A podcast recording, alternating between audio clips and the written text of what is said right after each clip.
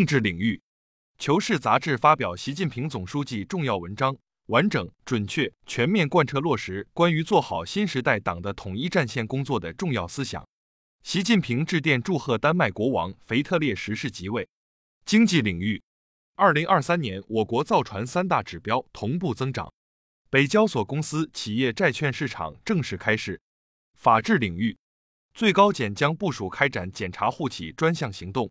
科技领域，天舟七号将于近日择机发射，船舰组合体转运至发射区。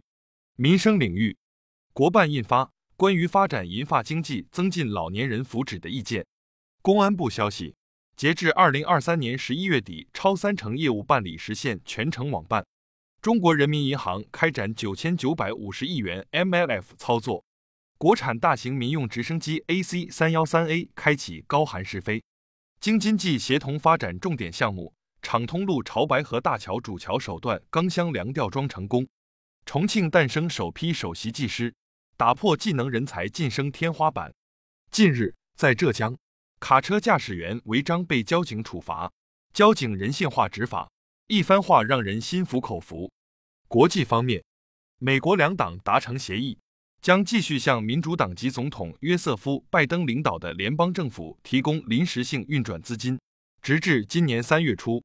此举为联邦政府避免在本月晚些时候开始部分停摆铺平道路。苏丹武装冲突已致七百四十万人流离失所。